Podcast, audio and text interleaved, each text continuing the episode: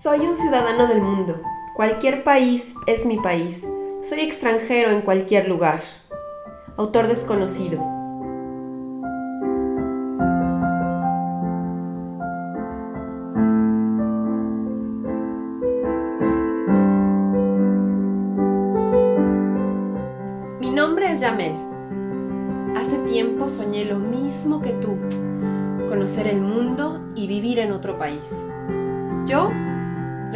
Práctica.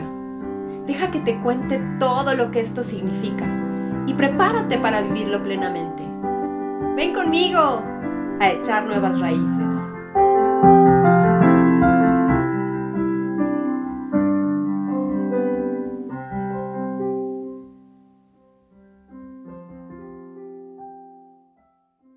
Qué bueno que me sigues acompañando en esta, la segunda parte de la entrevista a Jorge Carreto. Esta es una entrevista diferente, como ya lo habrás podido notar. Desafortunadamente, en este periodo de pandemia no ha sido posible entrevistarlo en persona, siendo la cercanía que, tenemos eh, de, forma personal. Bueno, también te quería hacer dos comentarios. Uno, que lo que vas a escuchar son eh, cosas que se viven en el día a día cuando uno empieza a trabajar en un país en, un país diferente y que obviamente en el momento pueden ser cosas, uy, que nos preocupan muchísimo o que nos estresan y que sin embargo son parte de esa aventura intercultural, que es algo, viéndolo en retrospectiva, algo muy, muy, muy interesante y muy divertido. Además de que obviamente lo que él eh, cuenta y lo que él pasa es parte obvia y parte necesaria de ese proceso de cambio, de ese proceso de transformación que uno inicia cuando vive ese tipo de cambio general en, el modo de vivir, en el modo de trabajar. Así que te recomiendo que vuelvas a escuchar ese podcast anterior acerca de el proceso de cambiar de país. Seguro que te va a servir mucho y vas a poder crear los enlaces correspondientes em, para poder entender un poquito más lo que Jorge nos quiere decir. Me encanta todo lo que ha logrado, me encanta ver todo lo que, lo que ha cambiado y cómo se ha transformado su vida en este corto tiempo que lleva aquí. Te invito a que lo sigas escuchando hasta pronto.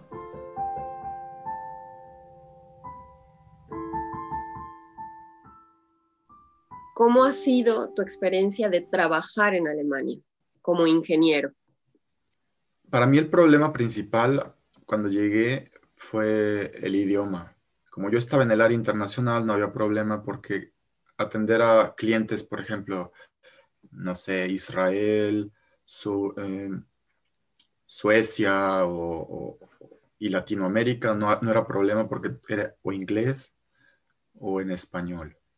Mi problema era básicamente en el trabajo, porque aunque mi jefe hablaba en inglés, recuerdo muy bien un día que mi jefe me, estaba explicando algo en inglés y nos escuchó el, el dueño, se asoma y dice, le dice a mi jefe, ya le dije que tiene que hablarle en alemán porque si no, no va a aprender. Sí, sí, dice ella. Me, sigo hablando en alemán mi jefe. Pero por otro lado, o sea, mi jefe y, mi compañera, los que estábamos en el departamento, porque es un departamento pequeño, el internacional, me cobijaron y me trataron súper bien. La verdad es que por ese aspecto, muy bien. Y por otro lado, aquí un ingeniero es realmente valorado, que aquí un ingeniero viene y eres realmente un ingeniero. En México somos tantos los que estudiamos y tan pocos los técnicos. Un ingeniero es el trabajo del técnico. Y por lo mismo los salarios también son así. A un ingeniero le pagan como un técnico. O luego no encuentran trabajo y por eso muchos acaban trabajando en un taxi o, en otra cosa completamente diferente a lo, que, a lo que estudiaron. Entonces, aquí el sistema me gusta mucho porque cuando salen de la escuela algunos van a, aprender un, un oficio y los que estudian, que son ingenieros o, la profesión que sea, pues trabajan realmente de eso.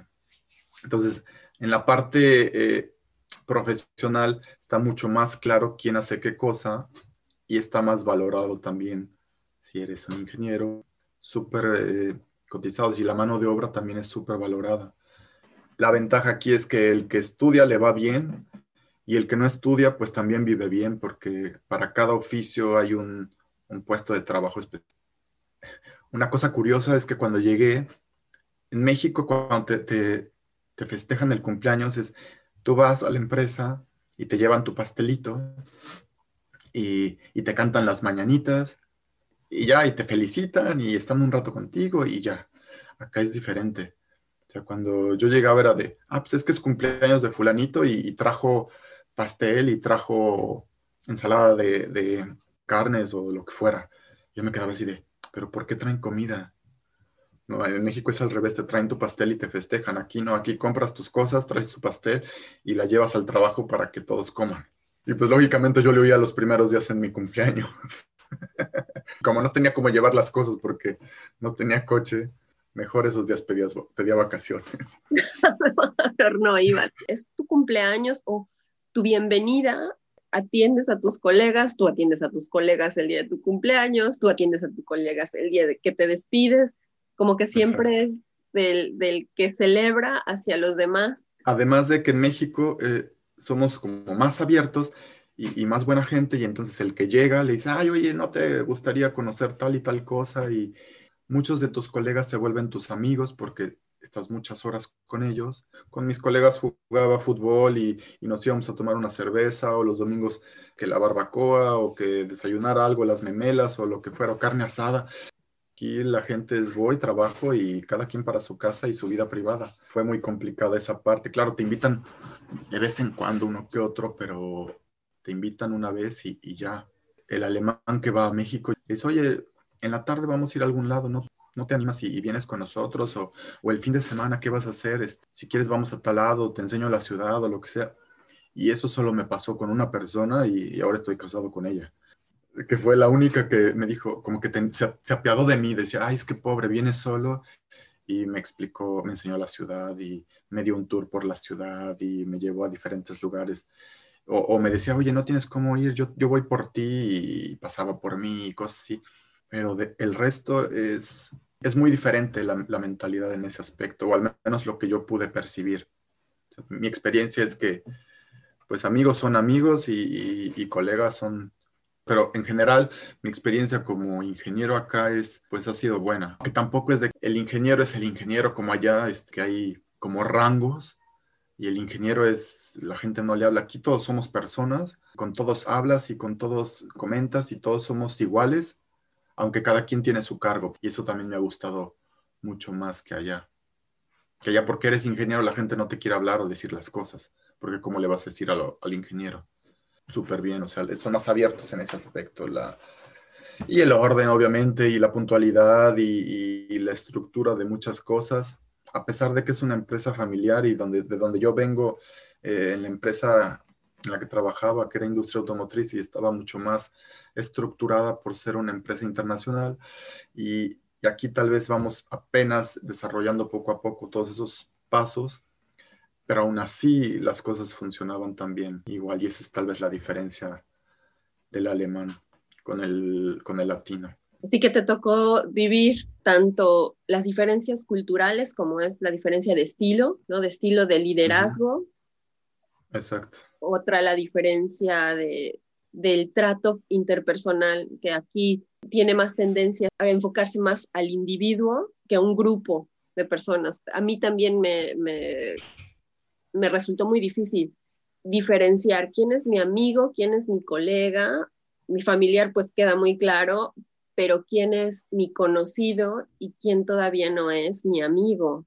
Y sí sentí alguna vez muy feo cuando, cuando yo pensaba que la persona que era mi amiga contesta el teléfono y dice, sí, estoy aquí con una colega. Nosotros tendemos mucho a revolver las relaciones interpersonales, ¿no? Con cada, todos son nuestros amigos. Sobre todo porque, como dices, a todos les decimos amigos. Sí. Eh, después de, de, dos veces que ya te fuiste a tomar un café o una cerveza con esa persona, eh, ya, son, ya son tus, tus amigos y aquí no, aquí sigue siendo el colega. Mantener sobre todo la distancia entre mi vida particular y mi vida profesional. O sea, te tocó vivir todas esas, esas etapas. ¿Qué ha sido lo que te ha costado más en la interacción profesional? ¿Y cuál ha sido tu estrategia para salir adelante en ese aspecto? Lo principal es la, comunicación. Pero el problema al principio, para mí, era la barrera del idioma.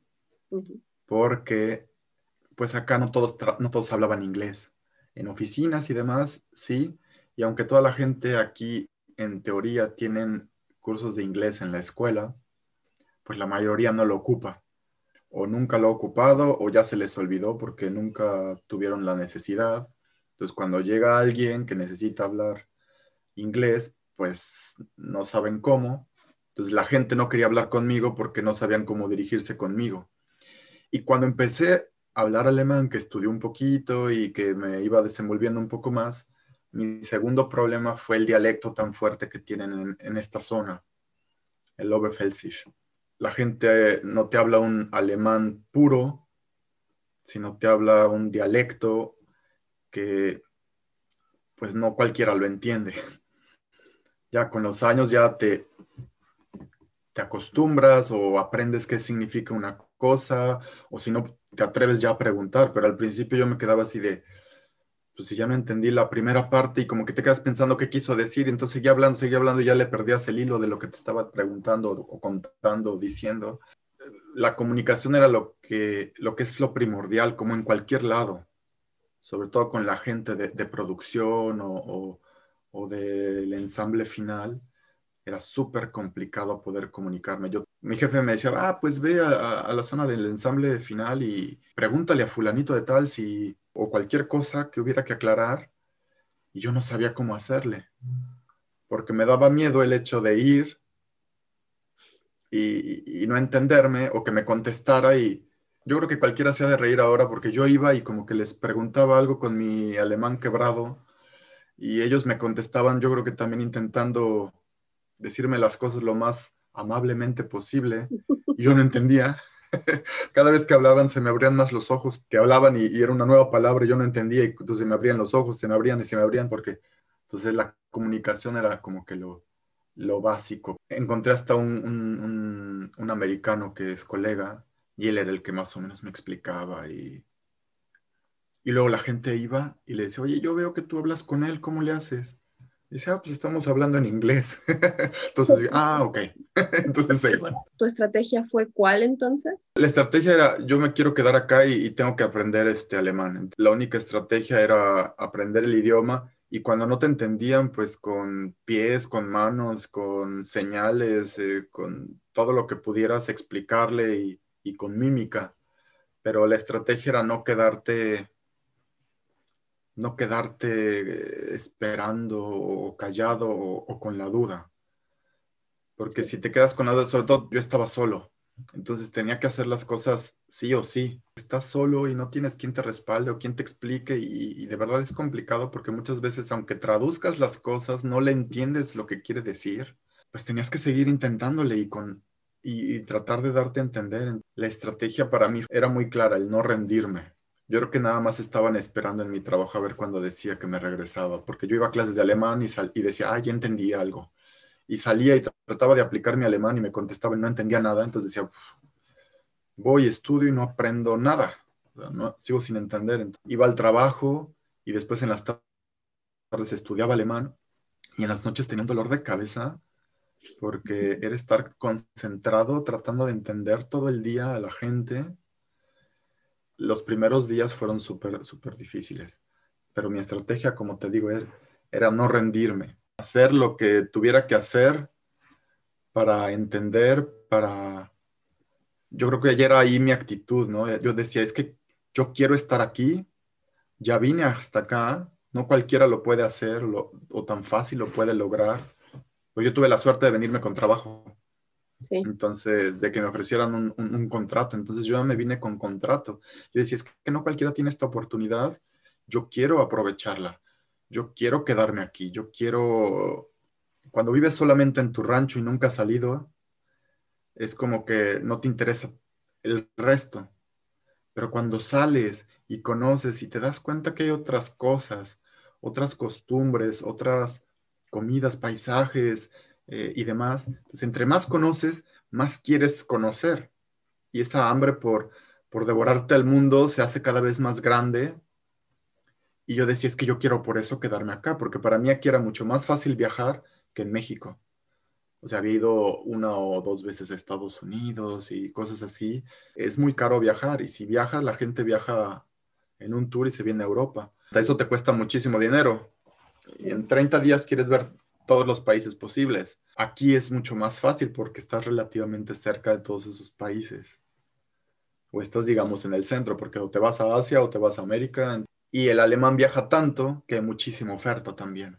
Mi estrategia era no rendirme, hacer lo que tuviera que hacer para que me entendieran, aprender el idioma. Cuando aprendí mucho más fue desde que conocí a mi actual esposa. Tuvimos la suerte de no querer utilizar el inglés como un idioma intermedio, porque ella estaba aprendiendo español, entonces ella me hablaba todo el tiempo en alemán y yo intentaba responderle en alemán y había veces que hablábamos en español y ella intentaba responder en español. Hicimos nuestra mezcla pero todo el tiempo fue en, español y en alemán, entonces por eso yo aprendí ahí muchísimo más.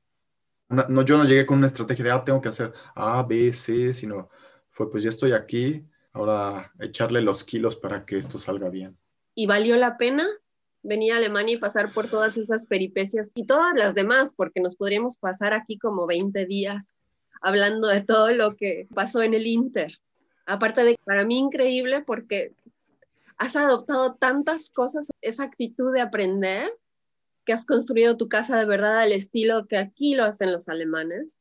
Te has integrado a esa sociedad que tampoco es tan fácil viniendo de una, de una ciudad grande. ¿Qué es lo que más aprecias de la vida aquí en Alemania? La gente piensa que se ve muy bonitas las fotos en, en, Facebook, en, en Instagram, en todas las redes sociales, cuando sales en, en el bosque, todo nevado y blanco con el sol. La gente dice, ay, qué bonito, yo quisiera también vivir allá, o en alguna fiesta con la cerveza y la gente de verdad piensa que todo es muy bonito. Y sí lo es. Para llegar hasta eso, es que no hay como tomar todo el sufrimiento por el que pasa uno también, ¿no? No es como mis, mis amigos españoles que si quieren ir a, ver a su familia, pues agarran un fin de semana largo y pueden volar a casa. Yo no. Además de comida, clima, etcétera, que, que ya lo hemos un poco mencionado. Ahora valoro mucho el tema, por ejemplo, de la seguridad aquí. Yo recuerdo que cuando llegué, yo veía que los niños, niños chicos, tal vez de 5, 6 años, bueno, tal vez 6, 7 años, yo los veía muy chiquititos, iban con sus mochilas ahí cargando y, caminando a la escuela y yo decía, pero es que, ¿cómo? Solos, sí, sin papás, sin nada, solitos. Yo decía, es que, ¿cómo se van solos? No, o sea, no, lo podía entender. Traes todos los temas de, allá, puede pasar cualquiera y robárselo. Si lo dices eso en voz alta, se vuelven y te dicen así, ¿cómo que robárselo? ¿Qué te, te, quieres robar tú los niños o qué?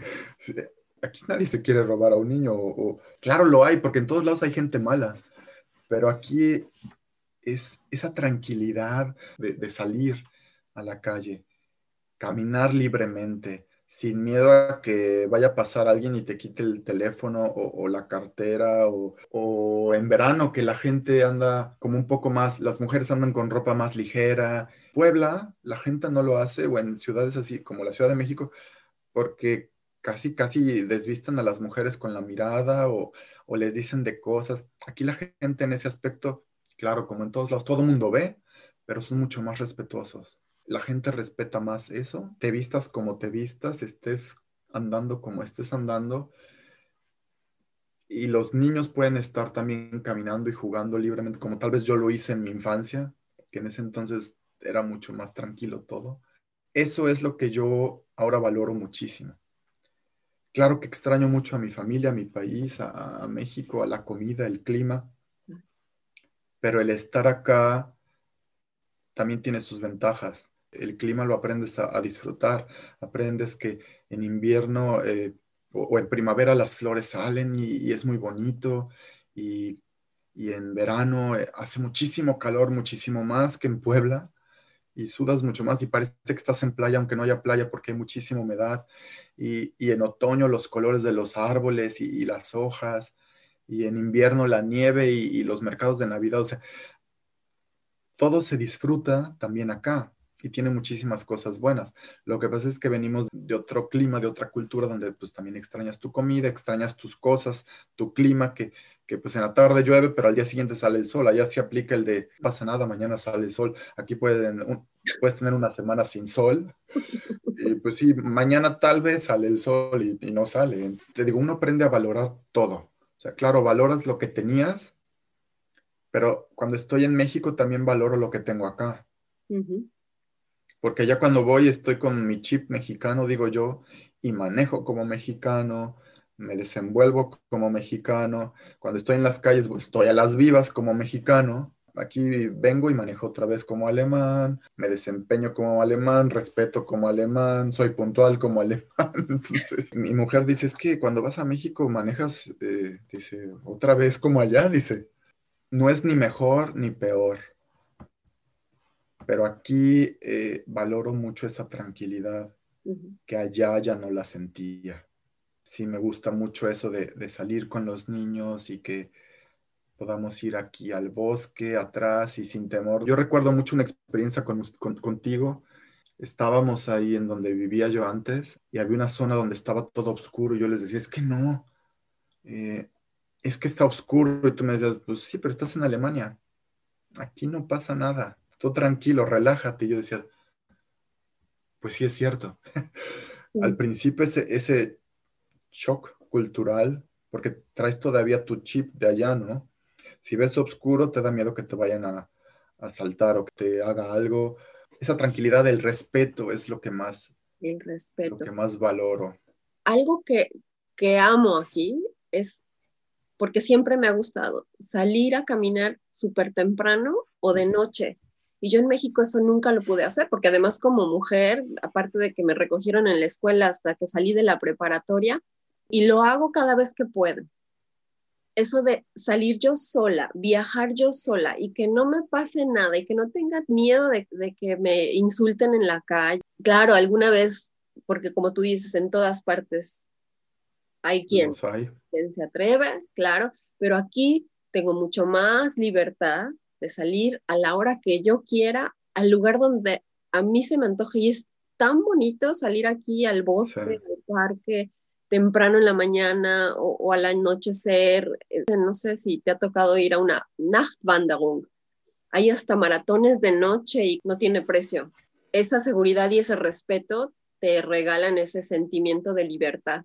Jorge, ahora se me acercan muchas personas y me dicen, es que cómo me puedo ir, quiero ir a trabajar a Alemania, me saco una visa de estas de buscar eh, trabajo que, que me permitan estar allá seis meses, que es a lo mejor algo que no te pregunté, pero que te gustaría decirle a esas personas. Como yo tuve la suerte de venirme ya con trabajo, desconozco cómo sea el, el venir aquí a buscar trabajo pero por lo que he escuchado, no es nada fácil. Para empezar, el currículum, por ejemplo. El formato que tenemos en México de currículum no es similar al que ocupan acá. Aquí incluso haces una carta o una, como una presentación del por qué quieres trabajar en la empresa o algo así. Son cosas que en México no se ocupan. Realmente lo que necesitas es tener el idioma o al menos saber un poco el idioma investigar bien cómo es el formato de tu currículum, obviamente en alemán. Primero contactar a las empresas en México, porque venir acá y probar suerte no es de que porque eres ingeniero, todas las empresas te van a abrir las puertas como que, ah, viene el ingeniero de México o de, o de Latinoamérica. Sí, adelante, pásele, señor ingeniero. No, necesitas adaptar todo a cómo se se exige acá para que tú tengas oportunidades de tener una entrevista. Primero hay que investigar bien y no venirse hacia la aventura, porque el que se viene a la aventura, en lo que aprende, se le va a ir el tiempo y cuando ya quede todo listo va a tener que regresarse. Porque venir hacia la aventura, creo que Alemania al menos no es el país. Tal vez muchos lo llegan a hacer en España y como el idioma es más sencillo, tal vez funcione, pero eh, tampoco creo que sea tan fácil en España. La forma en que lo hiciste tú me parece muy interesante porque teniendo la seguridad de que tienes un contrato, llegar aquí, entonces muchísimas cosas se, facilitan muchísimo, ¿no? Creo que ni siquiera mencionaste el tema del visado, porque cuando tienes un contrato, eso también resulta muchísimo más fácil. Incluso en tu caso, en un tiempo donde eso no era muy común, el riesgo que uno toma viniendo directamente a buscar trabajo y empezar de cero aquí, si, si tienes seis meses, te has enterado de la mitad cuando ya te tienes que regresar. Claro, ¿no? Porque tampoco es así como que ah, voy y, me rento un departamentito y ya está. O sea, las rentas son caras, al principio se te van a hacer la, la comida cara, no vas a estar dispuesto a pagar por un aguacate dos euros. En mi caso te digo, yo tuve la suerte de venirme con un contrato, pero aún así eso no significaba que cuando tuviera el contrato ya podía venirme acá. Primero meto mi solicitud de visado en, la embajada en México y ellos tienen que analizar a ver si no hay ningún otro alemán que pueda desempeñar el trabajo que yo vengo a hacer acá. Y si revisan y no hay nadie que lo pueda hacer, entonces me dan la visa, porque si no prefieren que la gente que está aquí se quede con ese trabajo, o al menos así era, así era en ese entonces. Entonces me aprobaron la visa por un mes y vengo acá y voy a la oficina de, extranjeros, doy mi visa y la intercambio por una, por una que al principio me la dieron por un año. Sí. Y a la segunda vez me la dieron por dos o tres años, algo así. Esto que tú y yo vivimos, el tema que tocas, eh, se le daba preferencia a alguien en el mercado laboral alemán antes de contratar a cualquier extranjero y expedirle un visado cambió precisamente desde el año pasado. Todo lo demás sigue igual, ¿no? El, riesgo financiero, dificultad de encontrarlo, la dificultad de adaptarse, de aprender el idioma, pues lleva tiempo, cuesta dinero y cuesta esfuerzo y actitud. En tu caso también existía una referencia, ¿no? Ya habías trabajado, eh, eras conocido, tu trabajo era conocido, no precisamente en Alemania, pero en México. Y yo creo que también importante decir que los periodos o los procesos de selección de personal son aquí tardados porque se intenta evitar eso. ¿no? En, mi, experiencia, yo cuando contrataba personal, yo quería encontrar a la persona correcta y no andar probando, a ver, voy a probar con esta persona. No, ni si no me gusta, entonces la descartamos y, encontramos a otro, porque esa no es la idea, ¿no? Eh, lo que necesitas como empresario es recibir a alguien que estabilice tus procesos y no eh, estar cambiando continuamente de personal. Y eso es, eso es algo que también me parece más atinado que, estar ahí probando a ver. Y, aparte, claro, tratándose de alguien que viene de otro país, pues sería, sería, es, muy arriesgado, ¿no? Es muy arriesgado para la persona que viene. Pues yo quisiera seguir preguntándote de todo, Jorge, pero es lunes y aunque es muy temprano, hay que, hay que seguir trabajando. Muchísimas gracias por tu tiempo, por tus experiencias y por todo lo que me has permitido vivir junto contigo todos estos años de, lástima que no estás. Si no fuera por ti, Yamel, no, no hubiera podido aprender muchas cosas o no tenía quien me explicara y la verdad es que al contrario, tú has sido una de las personas que más me ha orientado en este, en este mundo alemán. Sobre todo al principio que tenía tantísimas dudas y no tenía a quién recurrir, pues eras como mi, sí, mi guía. Hablábamos en ese aspecto. Sí, muchísimo, horas. Me acuerdo que tú ibas al trabajo y tenías que manejar muchas horas y entonces, o bueno, una hora, algo así Sí, íbamos hablando todo tu camino, todo tu trayecto para el trabajo, ibas hablando con, o de regreso. Y de regreso. Entonces, así de, ¿cómo vas? Me decías muy preocupada y muy amable siempre, ¿cómo vas? ¿Cómo te has sentido? Y, y era como mi alivio, porque aparte yo ya quería hablar español. Entonces, era con, quien me desahogaba también, pobre de ti. no, no, pues es que yo creo que cuando uno ha pasado por el mismo camino, uno puede entender muy bien exactamente en el momento que te encuentras, ¿no? Porque ya hasta te podía decir, no, y mañana te va a pasar así. y pasado mañana me vas a llevar, me vas a llamar por esto y por esto y por esto. Y son cosas así que poquito a poquito van, van surgiendo y que las pasas porque las pasas. La pregunta es, ¿cómo las pasas? Y sí, cuando yo llegué, estaba más que perdida en la inmensidad, ¿no? No, no, no tenía a quien, bueno, sí, a lo mejor conocía a alguien y siempre te encuentras a alguien, pero no que, que, hubiera vivido algo similar. Sí. Todas las experiencias son, son distintas, pero por lo menos que sepan que, pues sí hay que investigarle un poquito, sí hay que... El idioma es súper importante yo me vine un poco más confiado también porque ya tenía el contrato y venía a un área internacional donde no iba a, necesitar tanto el idioma. Pero eso era nada más en el trabajo y ahí solo estoy una parte de mi día.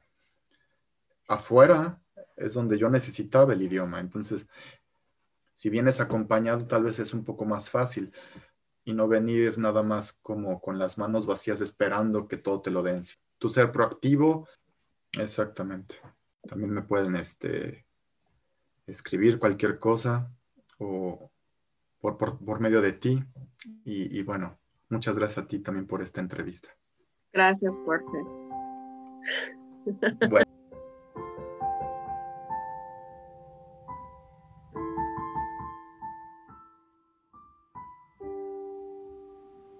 Y esto es todo por hoy en tu podcast Nuevas Raíces. Espéralo por lo menos una vez al mes este podcast está disponible en todas las plataformas conocidas y bien surtidas. Suscríbete pronto y no te pierdas ninguno de sus episodios. También lo encuentras en la página de internet www.crossborder, sustituye cross por una X, leadership.com. Ahí mismo encontrarás el blog y las notas complementarias.